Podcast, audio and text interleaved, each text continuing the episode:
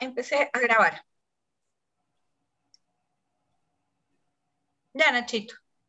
Bueno, gracias. Eh, eh, perfecto. Buenas noches a todos en este día previo a, nuestra luna llena de, del mes de la Virgen. Eh, espero que todos anden más o menos bien dentro de la cantidad de ruido que hay fuera.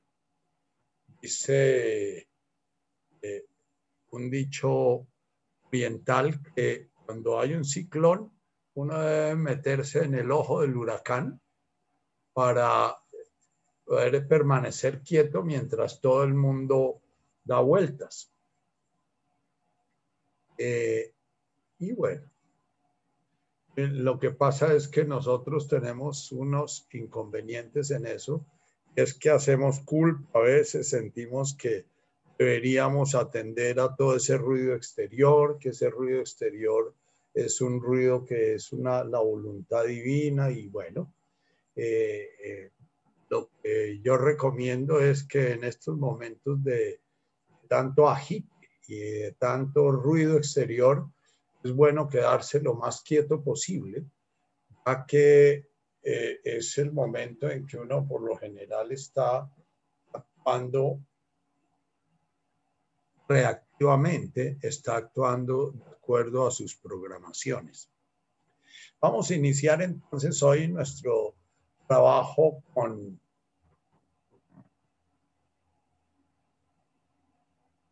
meditando nuestra oración. Eh, meditando, vamos a recorrerla toda hoy nuevamente. Eh, la oración, eh, el Señor, las bienaventuranzas, son como la mística la mística sufi se habla de los sikar. Sik es recordar. Entonces, para ellos la oración es un estar recordando permanentemente en donde, donde está bien que estemos cuando todo el exterior está lleno de ruido. Es la campanita me la, me la ayudas hoy. Gracias. Eh, cuando todo el exterior está lleno de ruido es cuando más importante es estar uno eh, eh, sick, recordando. Toda la oración de la mística sufi son recordando permanentemente que todo se hace en nombre de volver a la unidad, todo se hace en nombre de recordar la unidad todo se hace en nombre de esa unidad. Bismillah, Erahman, Erahim es una forma de iniciar casi todas sus actividades y es más o menos recordar que Dios es misericordia y compasión. Y en la medida en que estemos sintonizados con la misericordia, la compasión, en esa medida, de alguna manera, estamos en dirección al uno. La medida en que por cualquier razón que sea, nos salimos de la misericordia y la compasión, o sea, que tomamos un partido, que sentimos rabia, que sentimos resentimiento, sentimos eh, culpa, que sentimos eh, agitación, que sentimos miedo, es porque nos desintonizamos de la misericordia la compasión. Entonces, para iniciar nuestro trabajo hoy en épocas de tanto ruido, eh, los invito a que pronunciemos la oración muy, muy, muy meditada. Vum Wash Maya. Si tú no la sabes, sencillamente la vas recordando en la medida en que la vamos pronunciando. Inspiras profundo mientras invocas ese sonido profundo desde tu corazón. Boom. En el expirar permites que Guashmaya se haga presente. Todo el universo, con los opuestos, con sus ruidos, con sus luces, sus sombras, pero todo integrado en ese avum. Inspiras profundo avum. Puedes llevar un poquito tu cabeza hacia tu corazón, recordando la cabeza es un instrumento al servicio de la conciencia, que la conciencia tiene su sede y su, y su raíz y su piso y su fortaleza y su base en el corazón. La mente nos sirve para entender cómo ir al corazón. La mente no nos sirve para ir a la unidad. La mente es fundamentalmente dialéctica, fundamentalmente dual, e esencialmente compuesta por opuestos. Entonces, mientras estemos en la mente, estamos navegando los opuestos de verdadero, falso, justo, injusto, víctima, victimario, etc.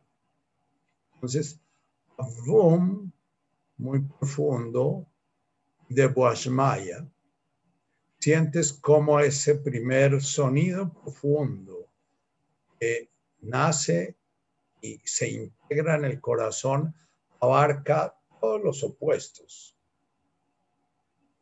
abarca los amigos, los enemigos, abarca lo bueno y lo malo de acuerdo a nuestro contexto, abarca lo paciente, lo violento,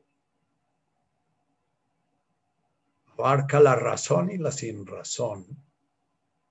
Avum inspiras profundo. Boashmaya.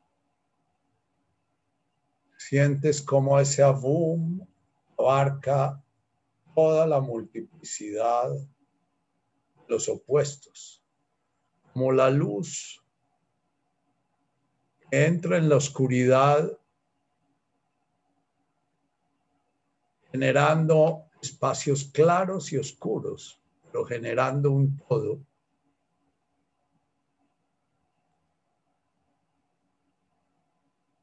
Avum, inspirando profundamente. Wash Maya. Siente que integras. Unes los opuestos en tu interior, los opuestos en tu exterior. Unes lo conveniente con lo inconveniente, lo seguro con lo inseguro, lo confiable, lo desconfiable. El yo, los otros.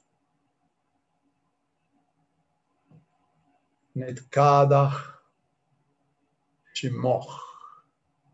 Siente en el Netkada sueltas tu aire y abres un espacio. Abres un espacio en el cual todo se da. Shimoch.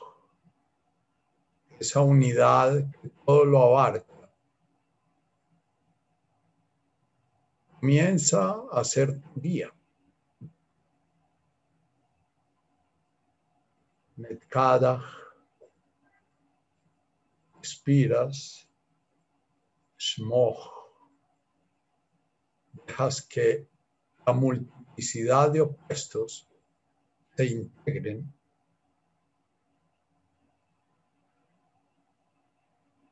se vuelvan uno.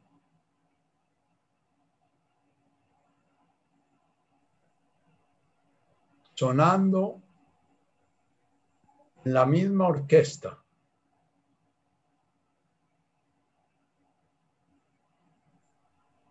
Netkada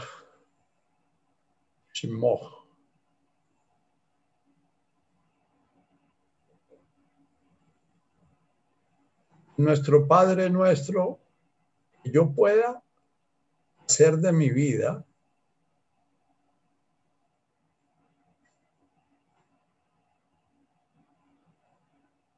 de toda ella algo esté al servicio de tu nombre. Mi vida sea una manifestación de tu unidad, sea una manifestación de tu integración, sea una manifestación de tu integridad, viendo los opuestos en el futuro y en el pasado, en un presente integrado, en el Kadach.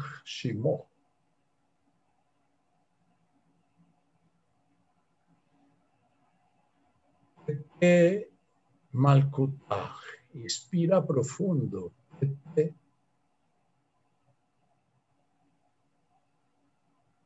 Ven,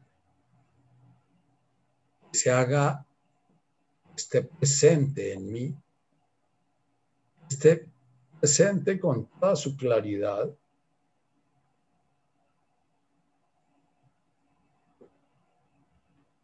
voluntad,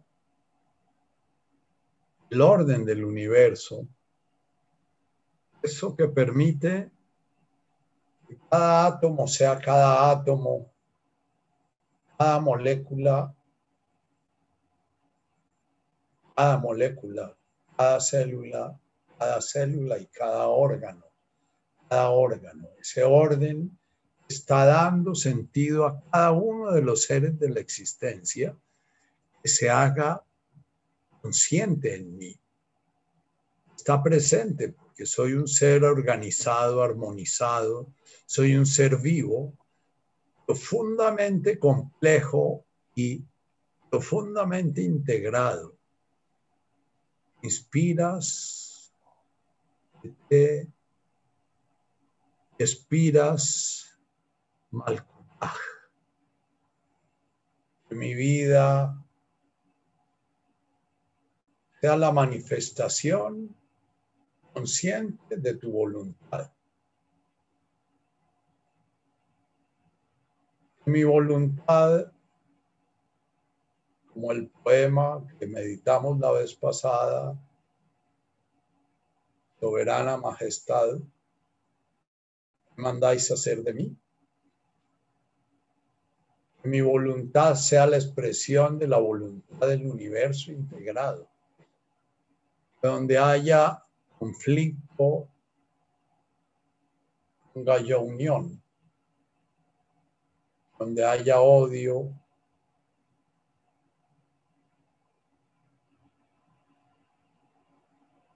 a proyectar yo armonía. No se haga mi voluntad, sino la tuya.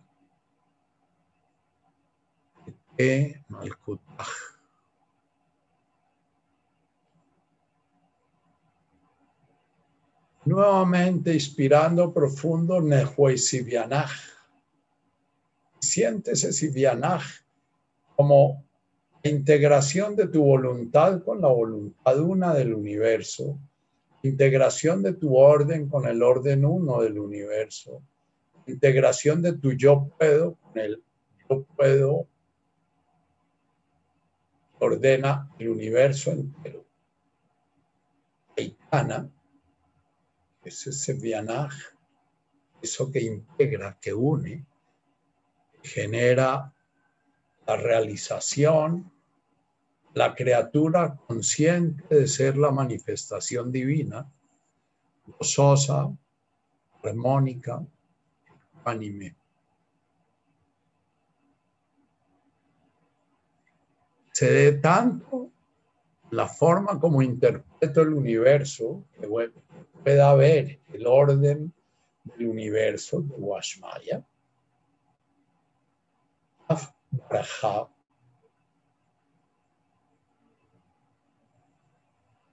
en nuestro Padre nuestro, que lo hemos rezado muchísimas veces, se haga tu voluntad así en la tierra como en el cielo.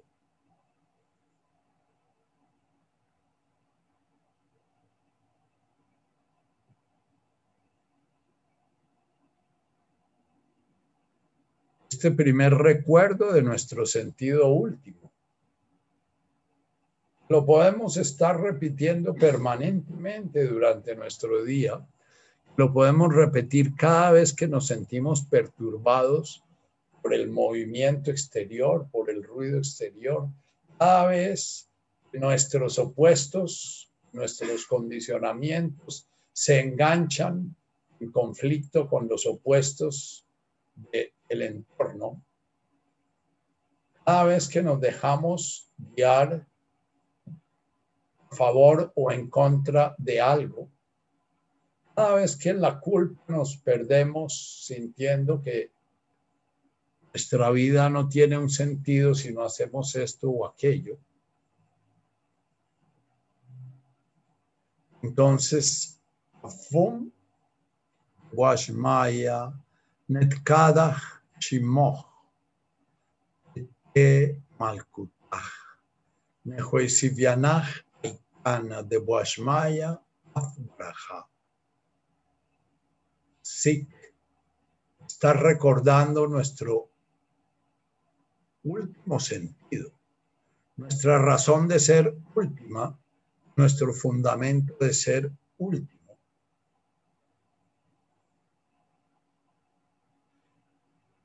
El cielo y la tierra pasarán, mas mis palabras no pasarán. Es algo que decía Jesús, refiriéndose a que este reino que él propone, este reino de integración en el amor de todos los seres del universo, del cosmos, no se modifica a pesar de que estén apareciendo reinos y desapareciendo y ellas revoluciones y vuelva a haber nuevos órdenes y, aparezcan las justicias y las injusticias humanas.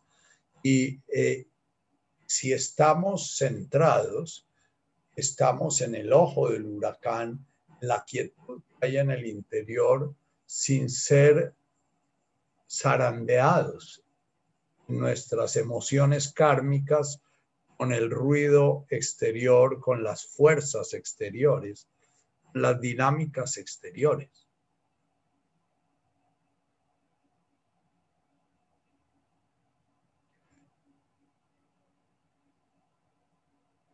Inicio meditando estas palabras, porque el Padre nuestro es un recordarnos permanentemente de dónde venimos, a dónde vamos, cuál es el sentido de cada respirar, cuál es el sentido de cada mirada, cuál es el sentido de cada acción que llevamos a cabo, cuál es el sentido de cada comida que comemos, cuál es el sentido de cada enfermedad que vivimos.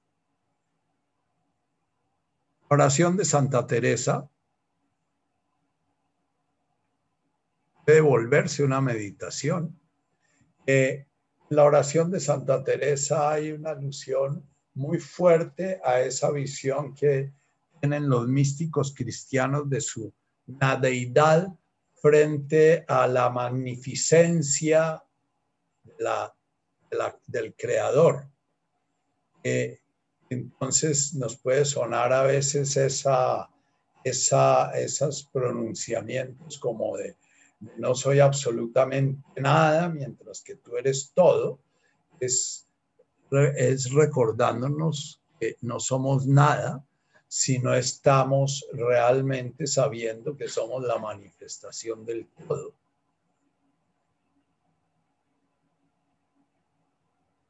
El sentido la pequeña fuente que nace es la inmensidad del océano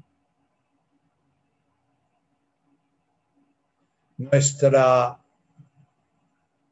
pérdida de centro, nuestra pérdida de sentido, es que queremos darle el sentido al, al, al, océano por la pequeñez de la pequeña fuente.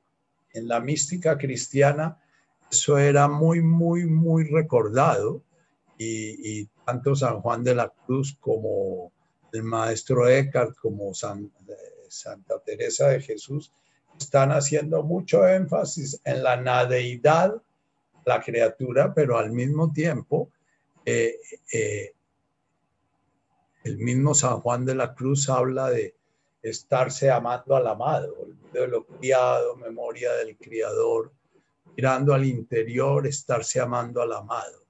No es una negación de la criatura, porque la criatura es la manifestación divina, pero sí es un recordar nuestro sentido como criatura eh, eh, eh, no está en la criatureidad misma, sino en la manifestación de la unidad. Con todo esto, volvemos a nuestra quinta bienaventuranza, que es la entrada en el Sevianaj.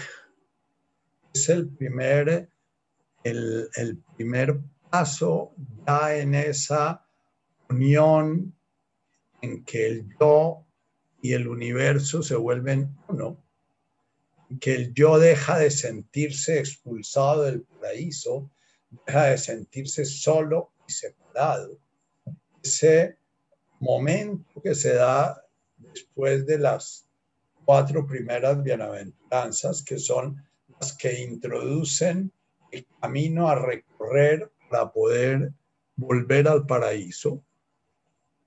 Y entramos al paraíso de Lan Rahmane, al paraíso de la conciencia amorosa, la conciencia compasiva.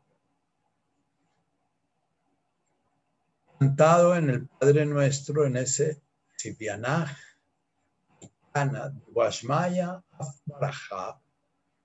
reconozco mi unión con el universo Arja es este cuerpo material completo con el cual muchas veces me identifico. Arja es esa visión que tengo concreta de lo que estoy viendo en este momento. Arja es ese sonido que estoy escuchando en este momento. Y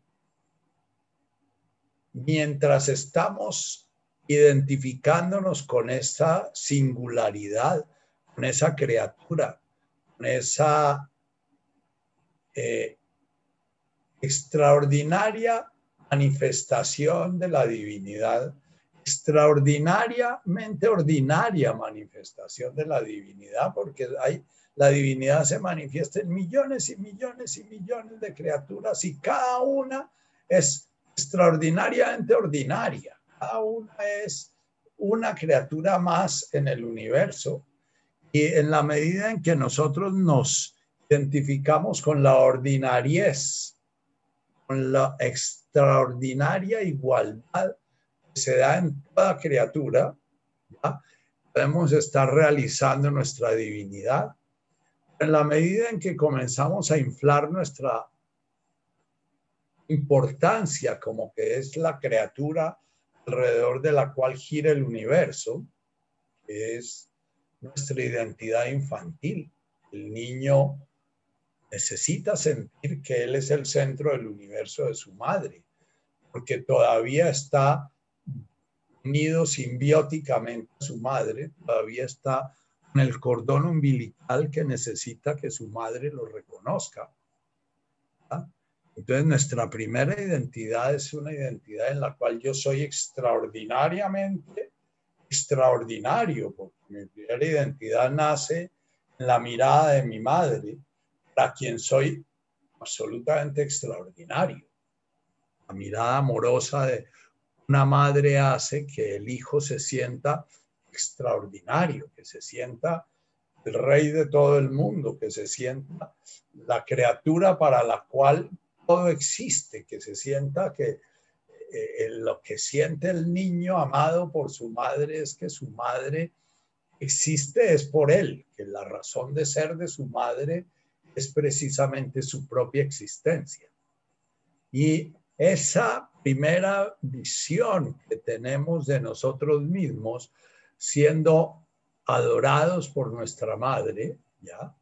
Eh, nos queda gustando tanto que muchos de nosotros seguimos creyendo ya de viejos, seguimos siendo extraordinariamente extraordinarios. Si vamos por la calle y viene una turba y nos atropella y nos pisa, es que hay algo que muy raro que pasa en el mundo, que es que este mundo está muy, muy mal, porque es que me están matando y que ya eh, lo que se trata en el camino que estamos haciendo de abrirnos al amor es descubrir que si la turba pasa por encima de mí, no está pasando nada en el universo, porque la conciencia divina que se está manifestando en mí, lo único que está sucediendo es que posiblemente se está despojando de la manifestación que hizo en esa determinada forma, pero la conciencia divina no se modifica para nada en eso.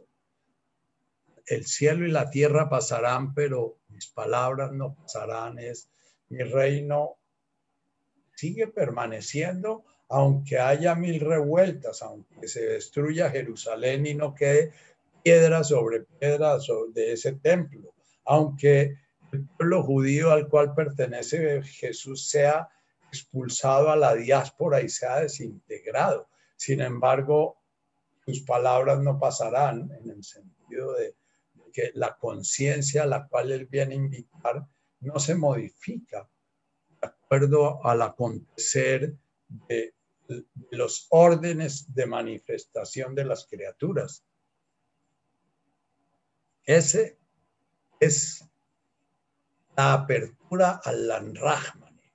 Lanrahmane es que yo dejo de identificarme mi forma singular me paso a identificar con la conciencia que se manifiesta en mi forma singular Dejo de identificarme con la importancia de esta forma, su belleza o su fealdad, su vejez o su juventud, su inteligencia o su brutalidad.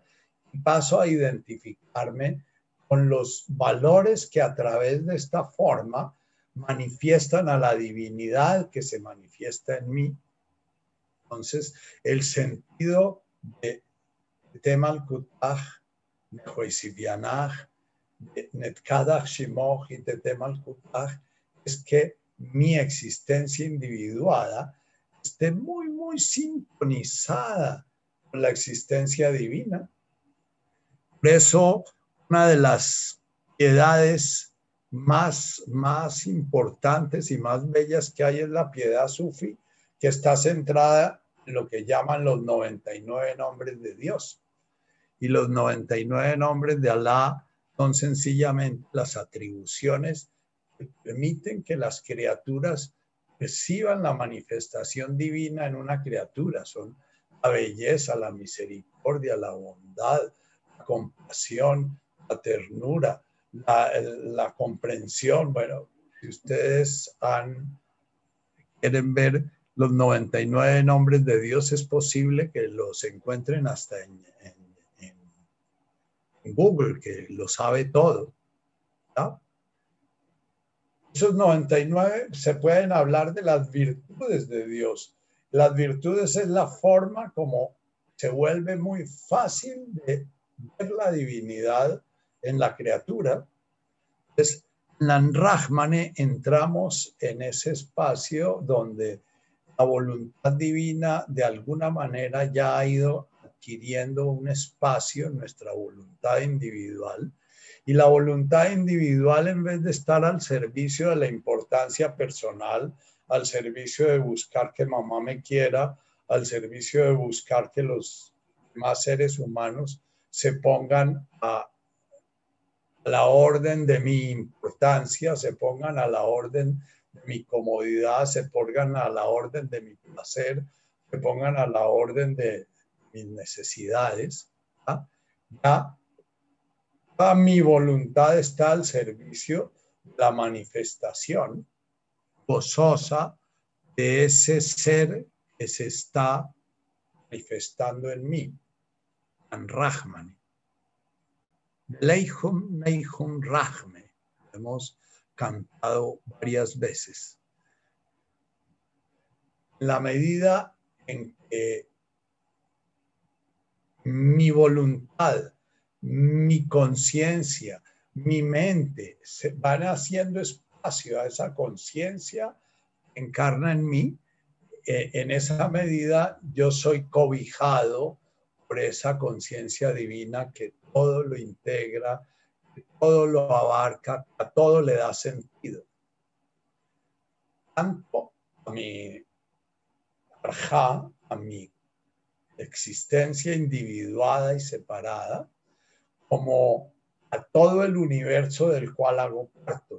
Se une, desaparece esa sensación de separación y diferencia que ha regido nuestra conciencia egoica. El ego trabaja permanente, incansablemente, en crear la sensación de diferencia, en crear la sensación de distinción. Por eso el ego eh, eh, siempre está juzgando, por eso el ego siempre está creando un yo separado. Es de los buenos y no pertenece a los malos. Es de los que salvan y no de los que matan. Es de las víctimas y no de los victimarios, que es de ya todo juicio Wow. Alguien se le prendió el micrófono. todo juicio que hacemos es un juicio que está manteniendo y afirmando nuestra identidad separada, distinta y diferente de lo que estamos juzgando. Por eso, si repasamos en un momentico las condiciones del amor que nos habla San Pablo en su capítulo 13 de los Corintios, vamos a ver que no juzga, no reclama, no exige, no pide para sí, no lleva cuentas, no, no, no, no. La definición de Pablo es una definición negativa, es una definición de todo lo que, de lo que no es el amor. La definición positiva es sencilla, es perfecto, como decía Jesús.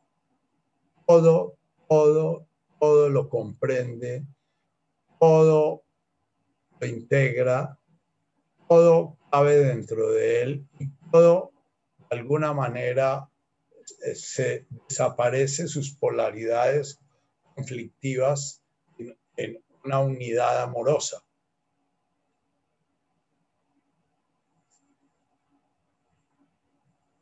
Bien. Rahman. Entro esta charla de hoy a través del Padre Nuestro porque eh, todo nuestro trabajo es que cuando la vida nos pone a prueba, poder estar preparados para no responder con nuestros patrones kármicos, nuestros patrones neuróticos en automático. Eh, y mis patrones neuróticos y mi, y mi, mi tendencia existencial es generar mi individualidad como víctima y viene el huracán en el cual hay víctimas y victimarios, entonces posiblemente yo me voy a poner de víctima y, y, me voy a identificar como algo distinto y diferente de otras personas que voy a mirar como victimarios. O si mi, puesto en, el, en, mi separación en el mundo es un puesto en el cual eh, mi, identidad separada se, alimenta precisamente de mirar a, las víctimas como que son terriblemente pobres o que son terriblemente desgraciadas o que son terriblemente, qué sé yo, entonces voy a estar permanentemente sintiéndome en el otro bando.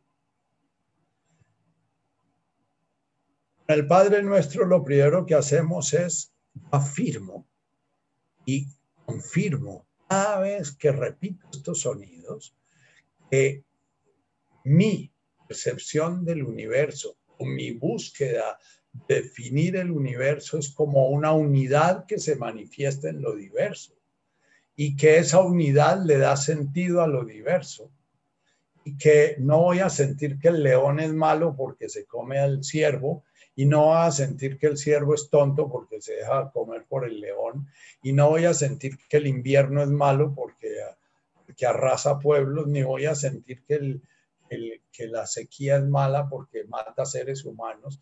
Sencillamente voy a trabajar intensamente para entender ese orden como un orden que yo no alcanzo a comprender.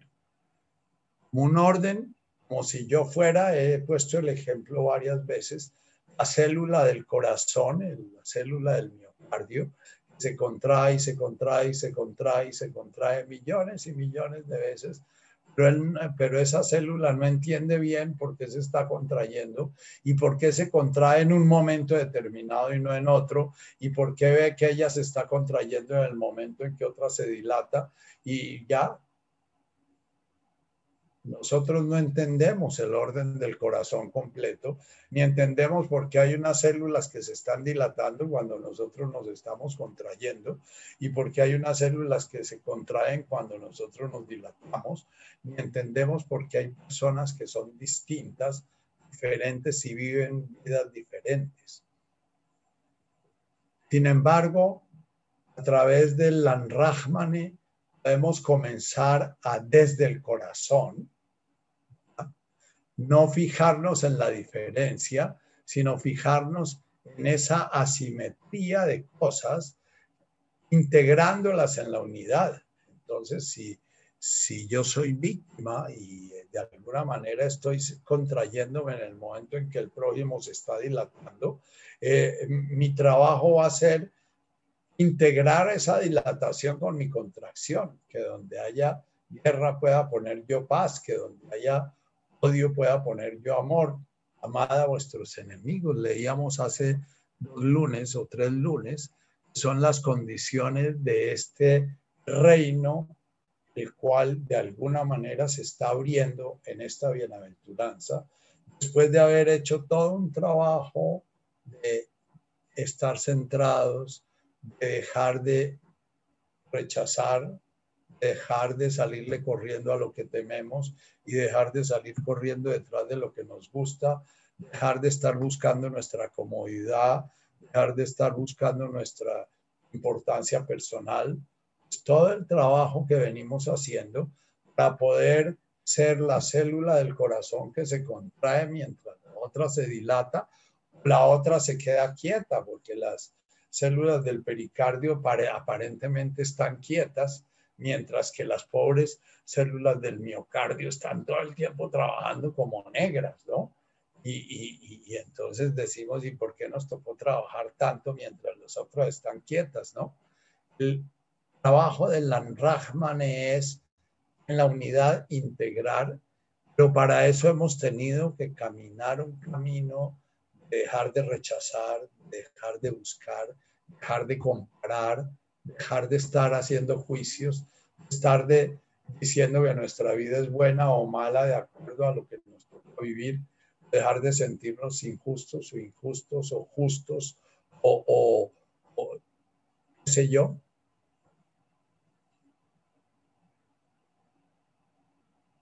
Rahmani.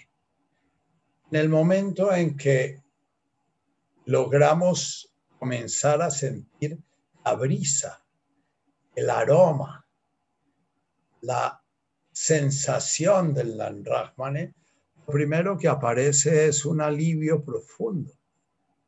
Es el alivio de, bueno, yo no soy el que tengo que decidir. Yo no soy el que tengo que estar pensando todo el tiempo qué es lo que tengo que hacer y qué sistema social, qué sistema político, qué sistema religioso, qué sistema es el que tengo que imponerle a los demás.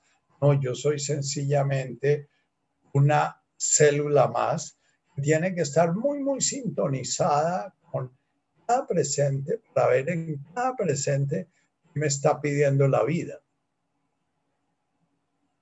Tenemos una enorme dificultad los seres humanos contemporáneos, es que tenemos estos medios, como el que estamos usando en este momento, que nos están comunicando con todo un universo de presentes eh, y lo que nos van llevando es a la indolencia de nuestro propio presente, a la indolencia de el cuidado de nosotros mismos y nuestra proximidad, nuestra esposa, nuestros hijos, nuestros vecinos, las personas que están a nuestro alrededor, porque estamos siempre cuidando a los que están lejísimos pero como no podemos actuar sobre ellos, todo nuestro cuidado es sencillamente un cuidado mental, ideológico, eh, va generando más y más y más emociones, pero más y más y más ineficacia, más y más parálisis. Podemos pasarnos toda la vida hablando de la injusticia, es posible que ni siquiera saludemos al vecino. Entonces, el trabajo de Lanrahmane ha implicado desde la primera bienaventuranza estar presentes en nuestra respiración, estar presentes en la respiración que el universo está haciendo a través mío, de Ruja, estar cada vez que inspiro y expiro, estar sintiendo, bueno, el universo a través mío, ¿qué respiración está haciendo? Soy único, distinto, diferente, y mi existencia no se va a repetir nunca más en el universo. Luego, la existencia mía está dada para realizar lo que la divinidad vino a realizar en esta existencia. Entonces, pero eso entonces es un egoísmo brutal. No, no es un egoísmo, es estar abierto a lo que el universo nos está pidiendo en cada presente y estar quieticos lo que no nos está pidiendo. Estar quieticos a, querer cambiar a, nuestra mujer, a querer cambiar a nuestros hijos, a querer indoctrinar, a querer implantar la, la imagen que tenemos nosotros que debe ser la realidad la quietud y el silencio son el camino del despertar al reino. El reino solo se da en la quietud y el silencio porque solamente la mente, cuando se silencia la mente, el corazón comienza a percibir realmente lo que está en su entorno, percibir realmente lo que vino a ser. Ahora puede haber tiempos que llamamos fáciles y tiempos que llamamos difíciles. A haber tiempos que para nosotros son difíciles, ¿ya? Entonces, si yo estoy acostumbrado a vivir una cierta rutina, unas ciertas comodidades, unas ciertas cosas, y el torbellino exterior cambia mis condiciones, todo el trabajo que he hecho de Weihum Lemascan y Baruch, todo el trabajo de estar presente en mi respirar, me va a llevar a vivir en paz y serenidad los, las transformaciones que la realidad va generando en mi entorno. Y vivirlos pues va, sin odio, sin elección, sin rechazo, sin estar a favor, sin estar en contra, sencillamente preguntándome, bueno, y en este presente, teniendo en cuenta todos mis proximidades, es lo que este tema ¿Qué será lo que estoy invocando cuando pido tema al ¿Qué será lo que la voluntad divina está queriendo manifestar a través de mi vida?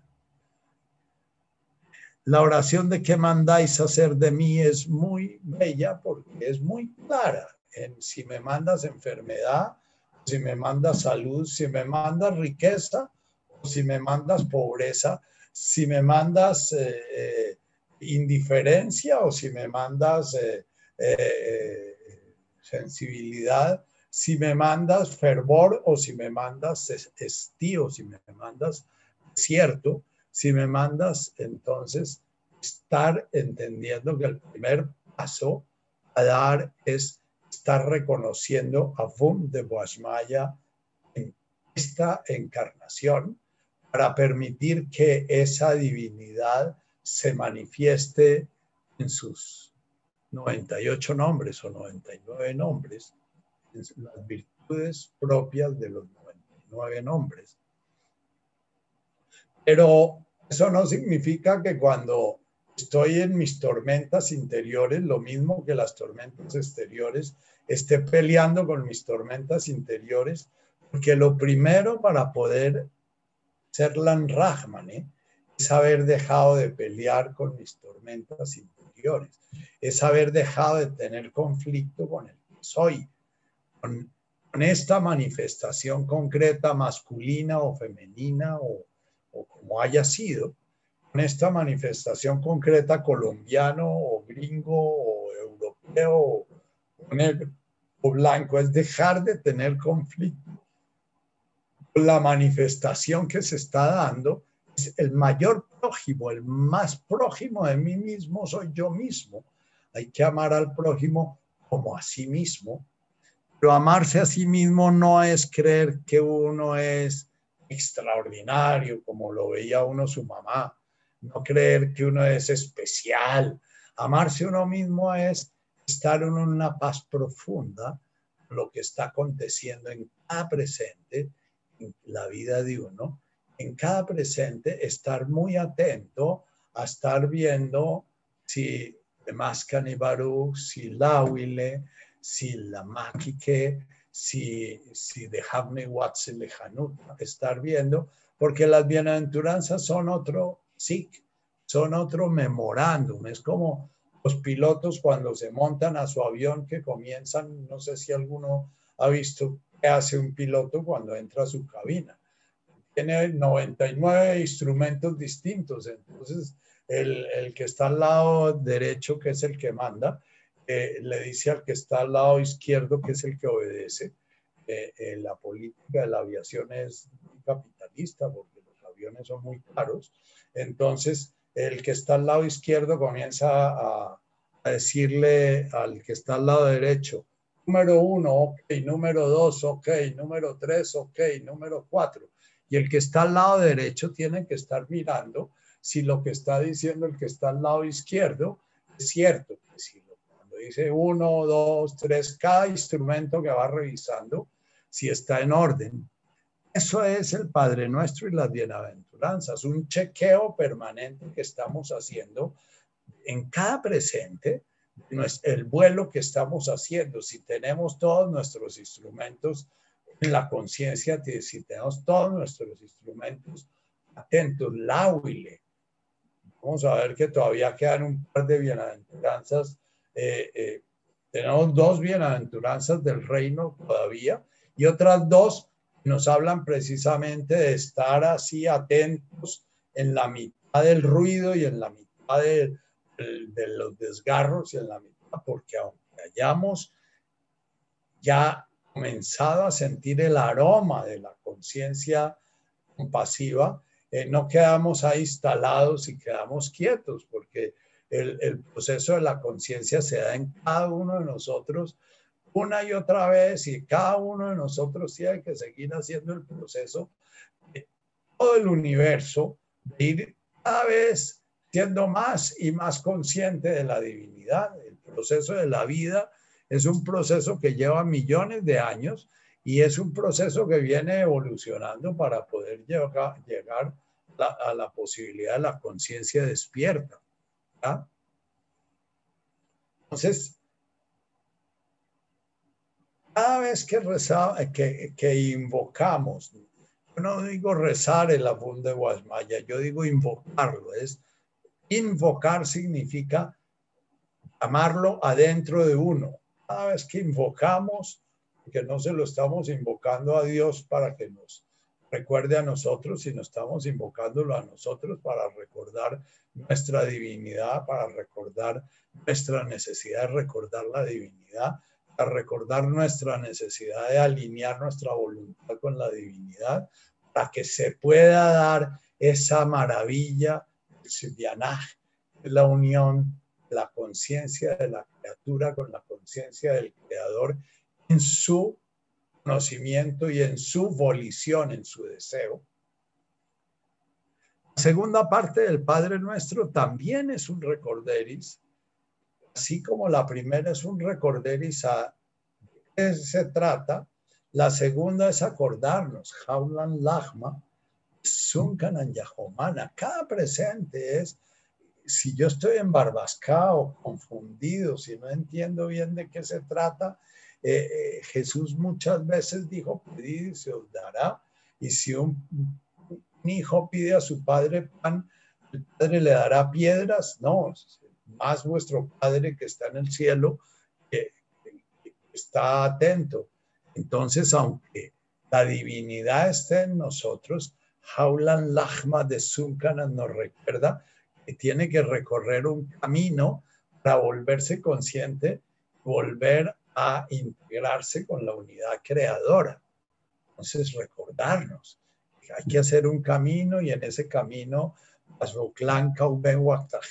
entonces tenemos que estar limando permanentemente los nudos que estamos haciendo permanentemente con nuestros prójimos. El acontecer humano es un acontecer, el psiquismo humano es un psiquismo relacional. El yo que nos formamos, aunque creamos que es una imagen monádica, que es una mónada suelta en el universo única y allá completa, eh, no tiene nada que ver con eso. Si ustedes van a ver eh, cuando ustedes se preguntan quién soy yo, y entonces yo soy el hijo de mamá, soy el hijo de papá, soy el hermano de fulano, soy el amigo de fulano, soy el enemigo del fulano, soy el, eh, pertenezco a tal partido, soy el, Realmente nuestro ego es un cocido, nuestro yo es un cocido que hace el ego de fotos de nuestras relaciones, está permanentemente tomando fotos y entonces, en este momento, eh, yo soy el que amo a, en el momento siguiente es posible que yo sea el que odio a, y en el momento siguiente yo sea hoy el que ni quiere ni odia a. Y el ego va sencillamente a través del tiempo-espacio creando eh, eh, estatuas de añadidos de relaciones. Si ustedes quieren imaginarse como un Robinson Crusoe, tienen que inventarse un viernes que los reconozca como siendo Robinson, o si no, no pueden imaginarse a sí mismos. Aulan Lachma es, yo me acuerde, de, se me dio una conciencia, se me dio la posibilidad de la reflexión, se me dio algo que se llama el libre albedrío, consiste en que me puedo olvidar completamente para qué vine o puedo hacer de mi vida un recorderis permanente de para qué vine. Ese es el último, el sentido del libre albedrío. El, libre albedrío es la capacidad que tiene el ser humano estar buscando su sentido en el carro, en la mujer, en los hijos, en el dinero, en el éxito, en, o comenzar a decir, no, yo voy a buscar mi sentido realmente en, mi origen. Entonces, e, el arma está hablándonos de que hay una sabiduría humana que es carnal, está integrada al animalito, que tiene que ver con, con el alimento, y hay una sabiduría divina, es que se integra con esa sabiduría. Si la sabiduría humana hace un camino para poderla reconocer. Y, ese camino es Ashboklan, eh, Fue traducido como perdónanos nuestras deudas, eh, eh, perdón, danos hoy nuestro pan de cada día, perdónanos nuestras deudas así como nosotros perdonamos a nuestros deudores. es tan largo en español como en arameo, pero en arameo el sentido es que yo estoy enredado en mis relaciones, en amores, en odios, en venganzas, en cuentas por cobrar, en sensación de que, que me están estafando, en sensación de que están siendo injustos conmigo, en sensación de que estoy siendo injusto con otros, en, eh, eh, estoy enredado en mis relaciones, no fluyo en las relaciones. Eh, yo cuando recito este eh, Pachboclán Cauben, me imagino como cuando voy a donde mi querida hija allá al Pacífico ecuatoriano, y ando peleando con las olas tratando de coger siempre una ola y la cojo antes, entonces me revuelca y o si no la ola se va y me deja atrás y yo peleo con la ola porque no logro.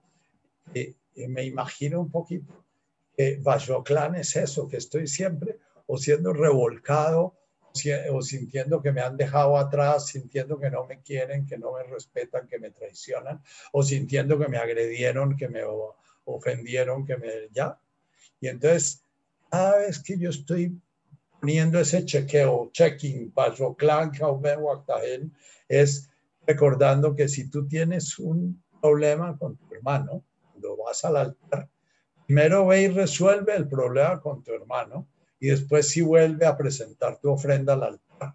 Es la vida trascendente no se puede llevar a cabo si no tenemos en cuenta primero que está hecha de nuestras relaciones, que para que la Rahmane aparezca en la conciencia, para que yo pueda, Leihum Neihum Rahme, ser cobijado por esa conciencia amorosa que me proporciona la sensación profunda de ser gozoso, amoroso, grato, etcétera, ¿ya? Yo tengo que primero comenzar a trabajar con mi, con mi lagma, con mi propia ah, habilidad y con mi propia subjetividad y con mis propios eh, napsas, dice Bill Douglas, que son como los mil yoes que tengo en mis relaciones con los prójimos para poder lograr que eh, eh, Bismillah Rahman Erahim, que en mi comunicación con mis prójimos comience a aparecer más el andar fluyendo en la ola gozoso.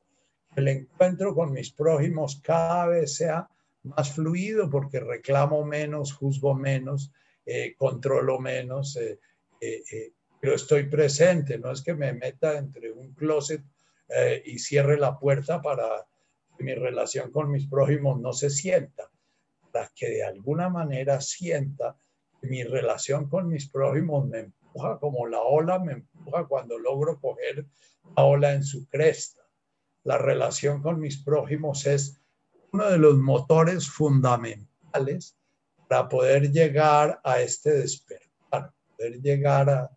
Entonces, cuando se da una relación amable con un prójimo, amable significa, viene de amor, significa que ni lo exploté, ni lo manipulé, ni lo controlé, ni lo atropellé, ni traté de usarlo, ni le exigí, ni le reclamé, sencillamente estuve presente frente a ese prójimo sin quererlo cambiar, sin quererlo, sin, sin juzgarlo, ni, ni nada de esas cosas. Entonces, en cada relación con el prójimo estamos recordando Vashoktan.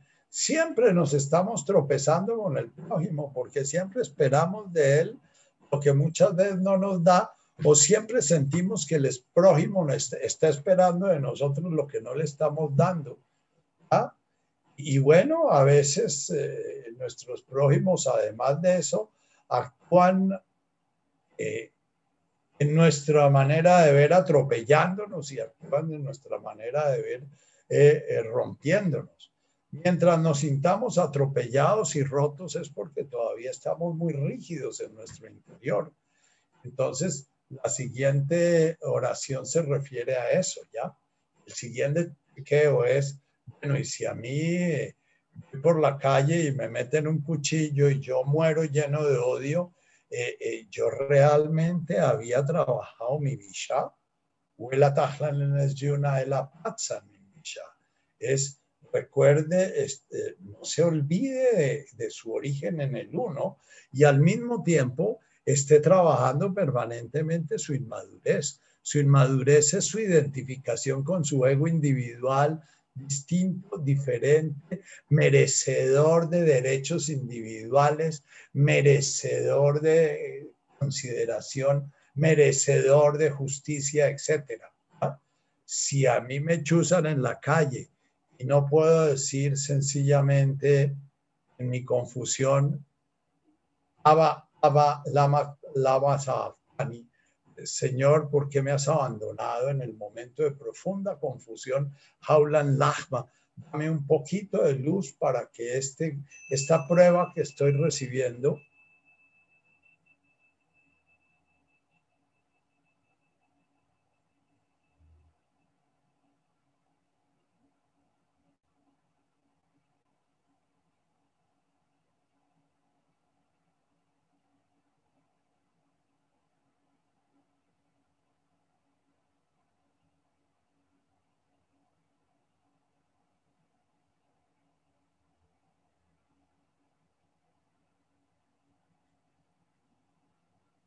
gracias, me permita ser cobijado en mi muerte, rajme, por ese orden universal en el cual sienta esto que está pasando es lo mejor que puede pasar, que esto que está pasando es, es hace parte del orden, esto que está pasando y tenemos un maestro que es profundamente implacable, eh, es un maestro que, que, que nos lo muestran así, lo muestran colgado de una cruz, lleno de azotes, lleno de torturas y lleno de, y no es para cargar nuestros pecados, es para hablarnos de hasta dónde se llega si realmente se toma en serio el reino él viene a predicar. Se llega a poder poner la otra mejilla con serenidad, paz y amor y se llega a poder entregar el saco cuando le quitan a uno la capa con serenidad, paz y amor. A eso apunta esta enseñanza. O sea, apunta a que la conciencia divina, de alguna manera, prevalece sobre la conciencia del condicionamiento animal.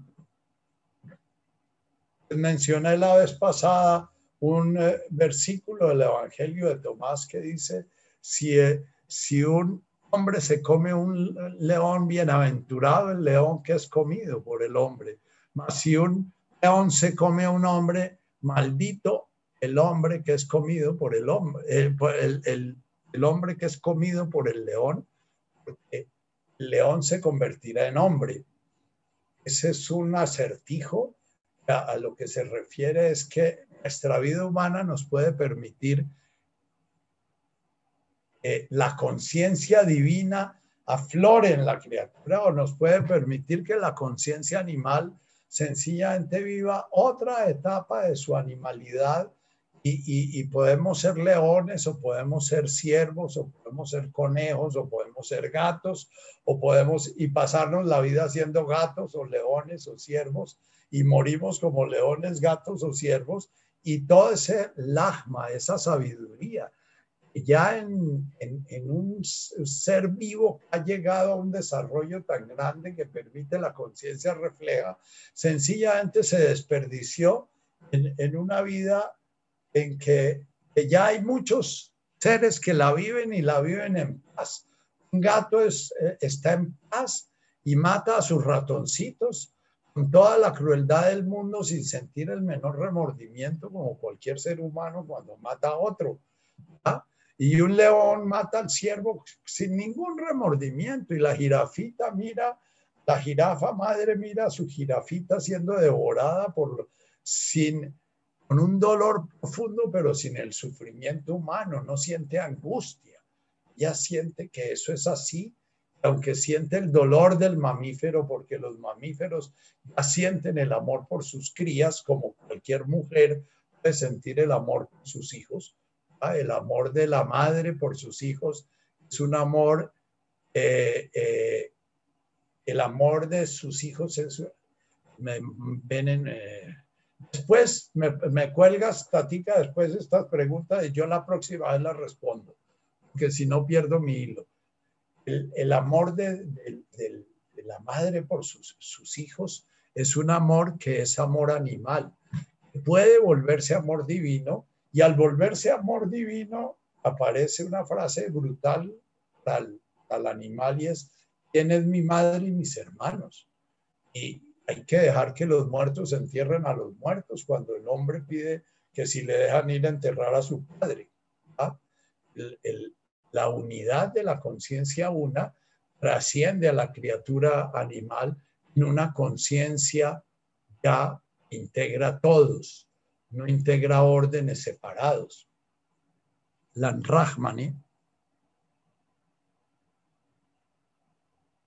significa cuando estamos en la tormenta, vamos aprendiendo a salirnos del turbión del huracán, a ponernos en el centro y quedarnos quietos en la mitad de la tormenta.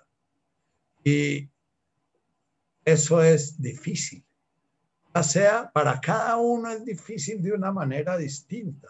Si yo tengo una conciencia muy programada en la culpa, muy programada en afirmarme diferente porque yo soy bueno porque siento culpa, mientras que otros son malos porque no sienten culpa.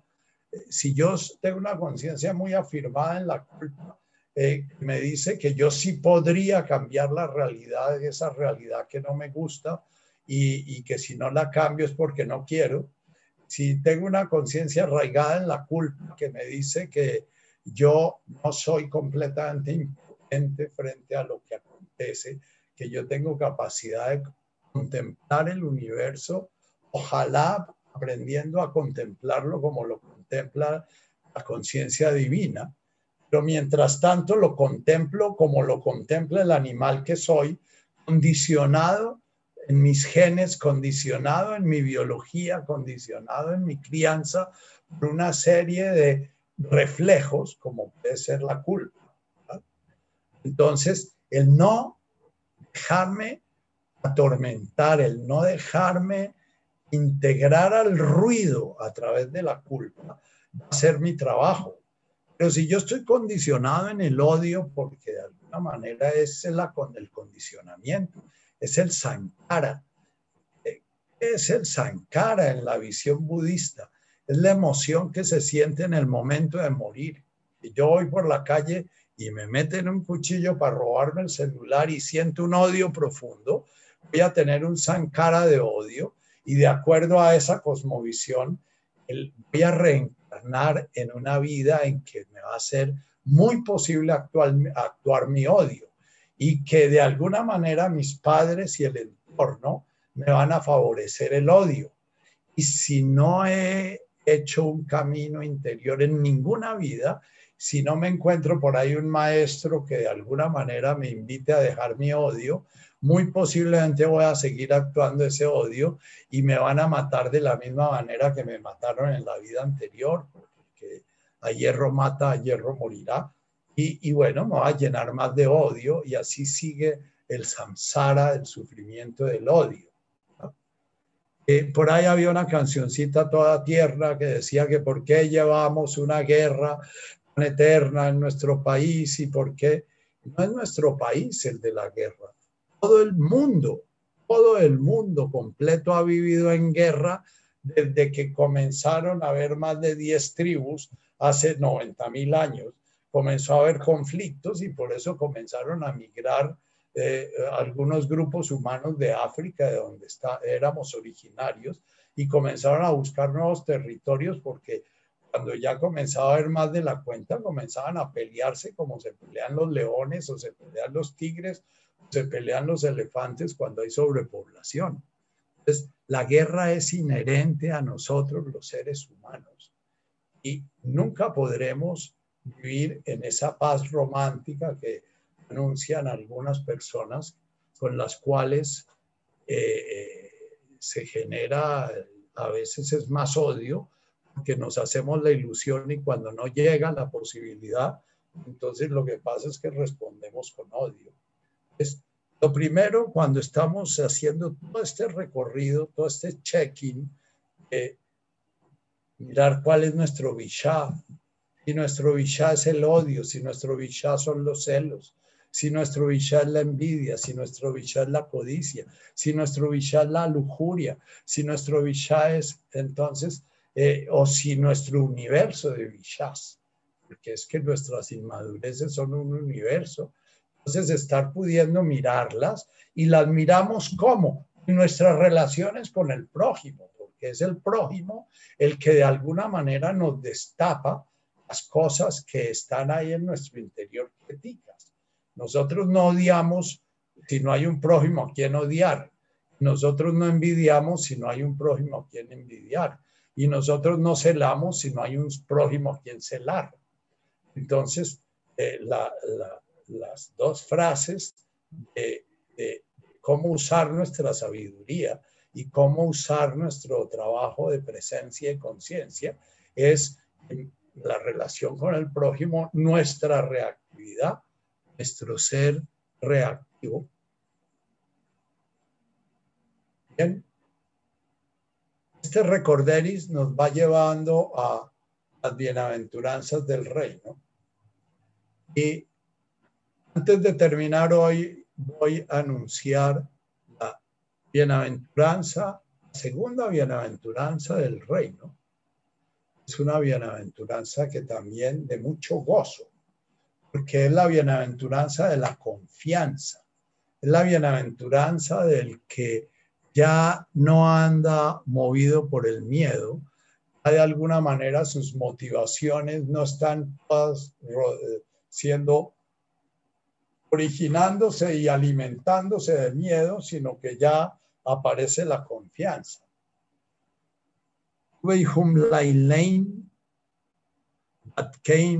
Lebon, genon esun la alha.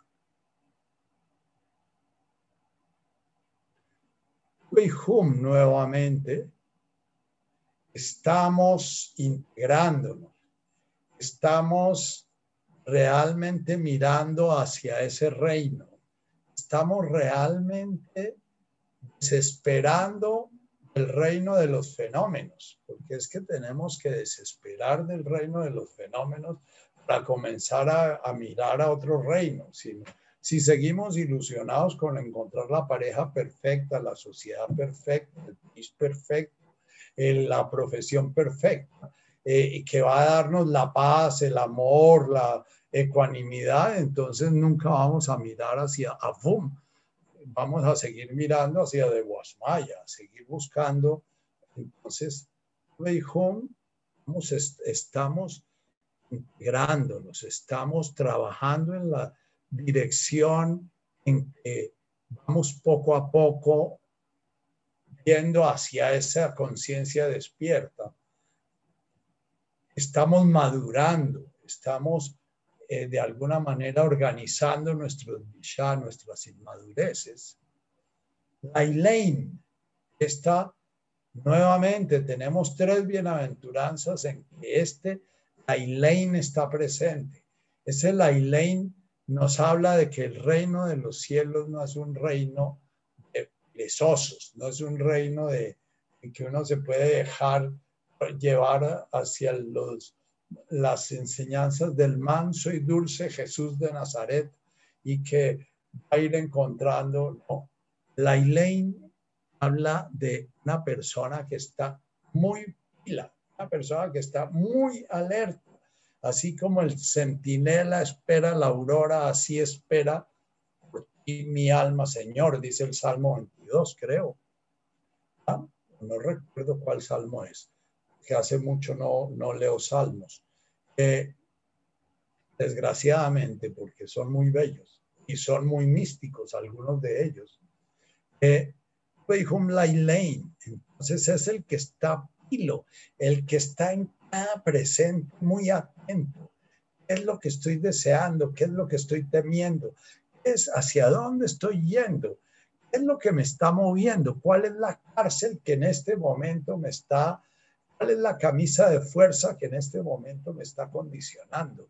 Estoy obedeciendo al odio, a la culpa, al resentimiento, a los celos, al orgullo, a la soberbia. ¿A qué estoy obedeciendo?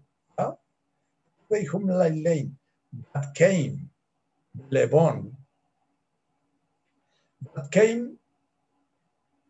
es como he traducido en nuestras bienaventuranzas es bienaventurados los puros de corazón porque ellos verán a Dios. Eh, came podría ser traducido como el puro, ¿Y quién es el puro? Es el que no se está dejando llevar ni por los deseos ni por los miedos. El puro es el que de alguna manera dejó de ser movido por motivaciones espurias, por motivaciones eh, eh, aprendidas, por motivaciones que no pertenecen a la realidad. Pero el, Neil Douglas lo traduce como el que tiene un corazón consistente, un corazón la parábola de Jesús es como el que construye su casa encima de la roca. En las meditaciones con Neil Douglas, eh, eh, Katy siempre estaba invocando nuestro terreno básico, nuestra, nuestra, nuestro terreno sólido, el terreno en el cual nos afincamos.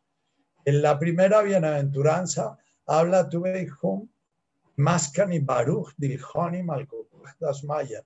Le Mascani es, es como el el que se afinca en la respiración, el que se afinca en el orden del universo, porque ese Baruch también no es solamente la respiración individual, sino la respiración del universo, el que de alguna manera está buscando cuál es su sitio, su respirar como criatura en ese orden universal.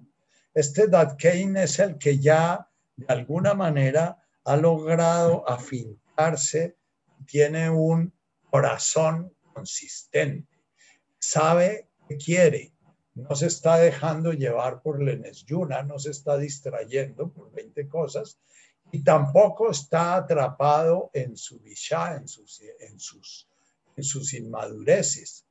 Es el que puede tener una relación con sus prójimos tan, tan, tan fluida.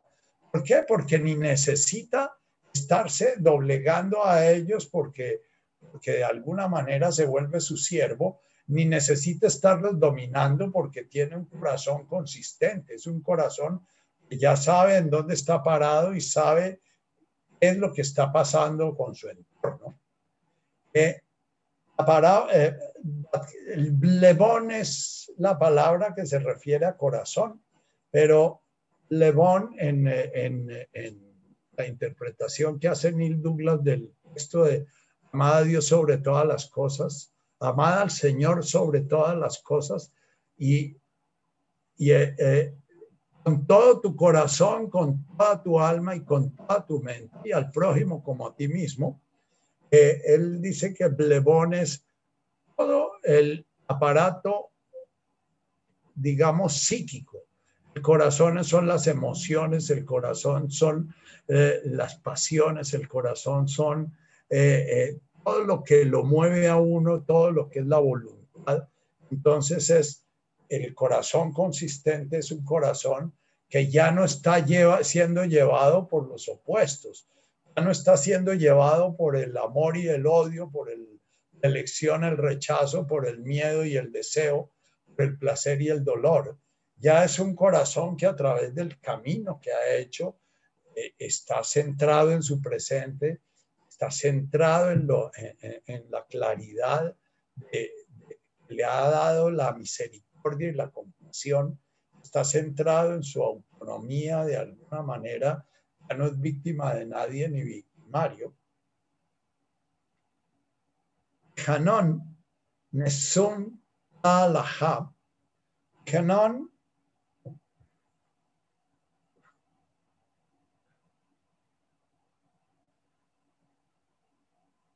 en mi, en mi interpretación eh, como intuitiva, es una cosa parecida al Dilhoni de las otras eh, eh, bienaventuranzas, es que está completamente centrado en su corazón, el que tiene un corazón confiado y consistente, el que tiene un corazón que, que si va por la calle y le roban el celular no se perturba, eh, y, sencillamente se mantiene en su centro, el que de alguna manera sale y le han robado su carro y se mantiene en su centro porque, porque no está cogido a su carro, no está cogido a su celular o no está, bueno, qué sé yo. Eh, eh, cada uno de ustedes imaginará que es eh, Kane en su corazón. Entonces, lo que produce ese corazón consistente es que a través de la mirada que tenemos del universo, estamos viendo la ja. Hanon Nesun la la ja. El que tiene un corazón consistente y actuando en, el mundo desde su corazón, está viendo a Dios, pero al mismo tiempo está mostrando a Dios. Eh, eh, a la parábola del que no se enciende una vela para ponerla debajo de un un candelero o debajo de un morro, un chorote, eh, eh, se refiere a eso. Eh, cuando la persona haya entrado en la conciencia amorosa, se vuelve una persona luminosa, se vuelve una persona que su sola presencia ya muestra la luz y ya no tiene que estar enfocando la luz con su linterna para ver a quién ayudo y a quién no ayudo y, a quién le tengo que decir algo y a quién no le tengo que decir algo, sino que su luz está presente y el que tenga capacidad para verla ve, el que no tiene capacidad para verla no la ve. En, en mi experiencia de vida, siento que ha pasado por mi vida cerca varias personas que tienen un corazón ya así más o menos consistente. Eh, eh, y, la presencia de esas personas es una presencia que no se siente ni con la mente, ni con, eh, ni con los pensamientos, ni la presencia de esas personas uno se siente al lado de ellos seguro. Y, y seguro eh, entre comillas, porque no es la seguridad que siente uno al lado de un guardaespaldas, es una seguridad de paz interior, es una seguridad de, de, de, reposo, de yo aquí al lado de esta persona puedo estar sereno. Sin embargo, es una seguridad que a veces eh, eh, genera taquicardia. Para mí, preguntarle, por ejemplo, algo a, Anchin, al monje Anchin, genera taquicardia porque su seguridad es tan clara que a veces uno está preguntando desde, una, de un remoto yosito que quiere mostrar que sabe o desde un remoto eh, que quiere mostrarse como niño bueno, mostrar que uno sí es una buena persona y, estas personas son como una cuchilla, que te mandan el, sablazo y le cortan a uno toda la manipulación posible del, ego buscando reconocimiento y buscando valoración del, no del maestro, sino del padre. Tenemos el problema, la mayoría de nosotros, que cuando caminamos nuestro camino espiritual estamos al mismo tiempo haciendo nuestro camino psicológico muchos de nosotros buscamos en, el Padre nuestros maestros y el maestro no es un padre.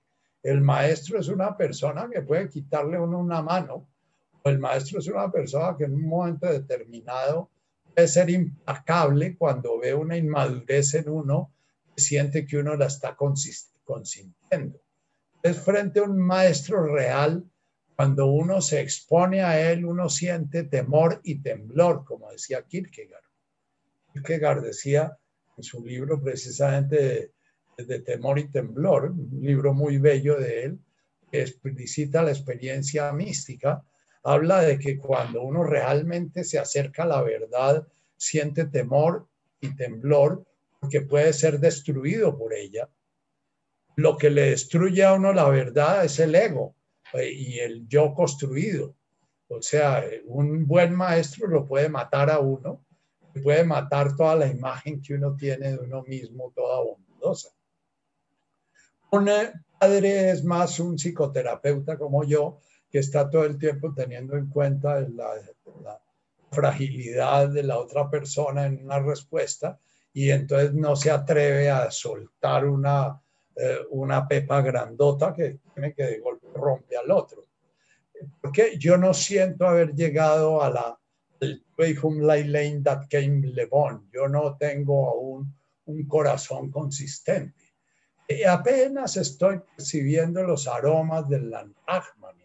Estoy percibiendo la serenidad y la paz de sentir que yo no tengo que ocuparme de mí, que, que eh, es el orden del universo el que se ocupa de mí. Y eso lo siento a raticos, porque en otros raticos me pongo a pelear con el mundo y me pongo a pelear las revoluciones y ando leyendo neomarxismo y ando leyendo cosas de esas, eh, porque todavía me apasionan esas cosas políticas. Eh, pero, pero después cuando termino y cierro el libro digo, Ay, afortunadamente hoy no tengo que decidir si milito, si no milito, si tengo que ir o no tengo que ir y si tengo que echar piedra tengo que echar bolillo. No tengo que decidir esas cosas, gracias a Dios ya en este momento. Pero eso no significa mi corazón ya haya llegado a tener una consistencia. si un día llego a tener consistencia, muy posiblemente muchos de ustedes, si me llegan a consultar, pueden salir malheridos, porque el maestro que tiene consistencia tiene prajna. Prajna es la verdad.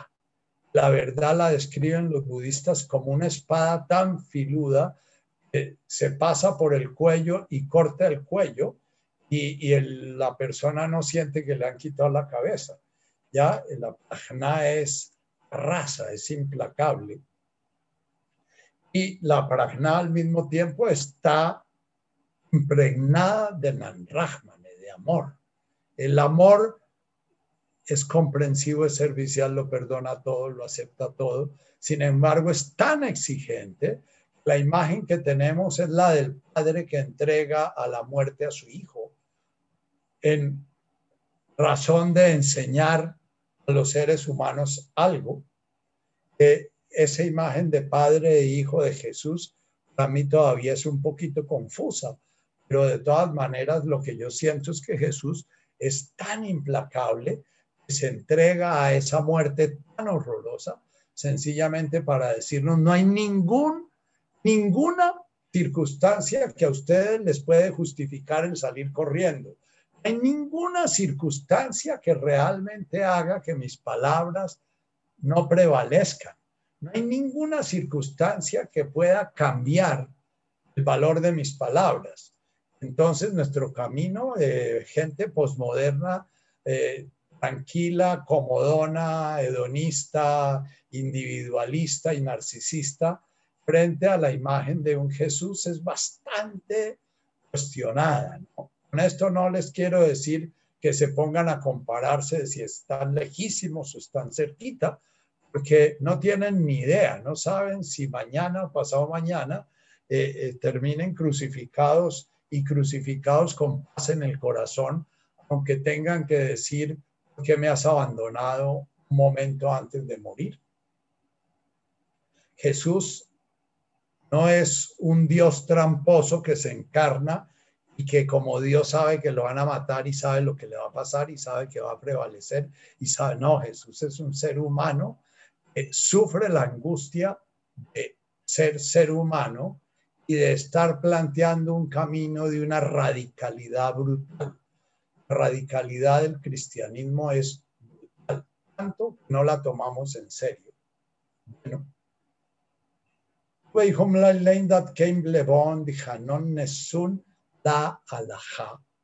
Con eso terminamos.